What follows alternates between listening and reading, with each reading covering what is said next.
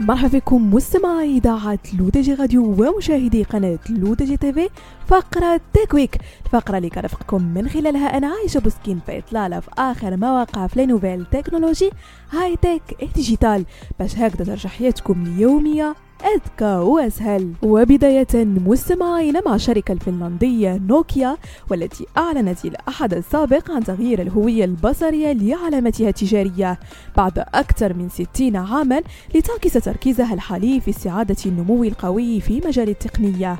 وقال الرئيس التنفيذي للشركة بيكا لوندمارك في منشور على مدونة الشركة إن هويتنا البصرية الجديدة تجسد نوكيا كما نحن الآن مع الطاقة والالتزام المتجددين كرواد في التحول الرقمي.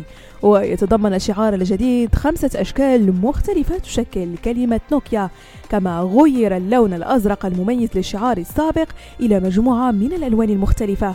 ويأتي إطلاق العلامة التجارية الجديدة عشية انطلاق فعاليات المؤتمر العالمي لجوال ام في مدينة برشلونة الإسبانية وقد بدأت الشركة نشرها عبر مواقعها واصولها وننتقل مستمعينا إلى شركة فيسبوك والتي أطلقت ميزة جديدة تتعلق بتزويد تطبيق التراسل ماسنجر بمجموعة من التحديثات التي تضمن المزيد من الخصوصية حيث أصبح بإمكان مستخدمي أجهزة ال iOS الحصول على ميزة أمان لمنع تطفل الأشخاص الذين يريدون الوصول إلى المحادثات الشخصية ولضمان المزيد من الأمان والخصوصية يوفر ماسنجر ميزة قفل تأتي على شكل خاصية تعرف على الوجه ال Face ID ولتفعيل الميزة شغل تطبيق ماسنجر ثم اضغط على القائمة المكونة من ثلاث أسطر في الجزء العلوي الأيسر.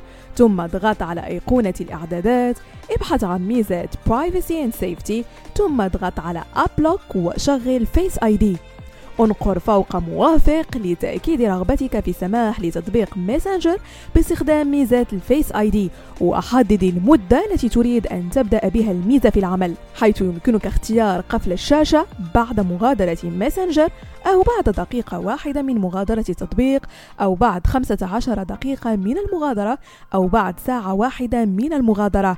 وبهذه الطريقة ستضمن أن لا أحد لديه الفرصة للدخول إلى تطبيق المراسلة الخاص بك. ونختم مستمعينا فقرة Tech Week بمنصة انستغرام حيث كشفت ميتا على إطلاق خاصية جديدة للتواصل بين منتجي المحتوى والمتابعين في انستغرام أطلق عليها اسم Channels ما يتيح لمنتجي المحتوى إرسال رسائل إلى متابعيهم بشكل جماعي ومباشر. وتدعم خاصية Channels إرسال نصوص وصور وإجراء استطلاعات الرأي والرموز التعبيرية. ويمكن لصناع المحتوى على المنصة استخدام القنوات لمساعدة متابعيهم في الحصول على أحدث إنتاجاتهم ومتابعة كواليس إعداد المحتوى. في الوقت نفسه فإن صناع المحتوى هم فقط الذين يستطيعون بث رسائل عبر الخاصية. في حين يستطيع المتابعون فقط التعليق على المحتوى أو المشاركة في استطلاعات رأي العام. بهذا مستمعينا كنكون وصلنا لنهاية فقرة Tech Week نضرب لكم موعد la semaine prochaine ياتي كامل على تيلي رقمية لو دي جي راديو وكذلك على قناتكم لو دي جي تيفي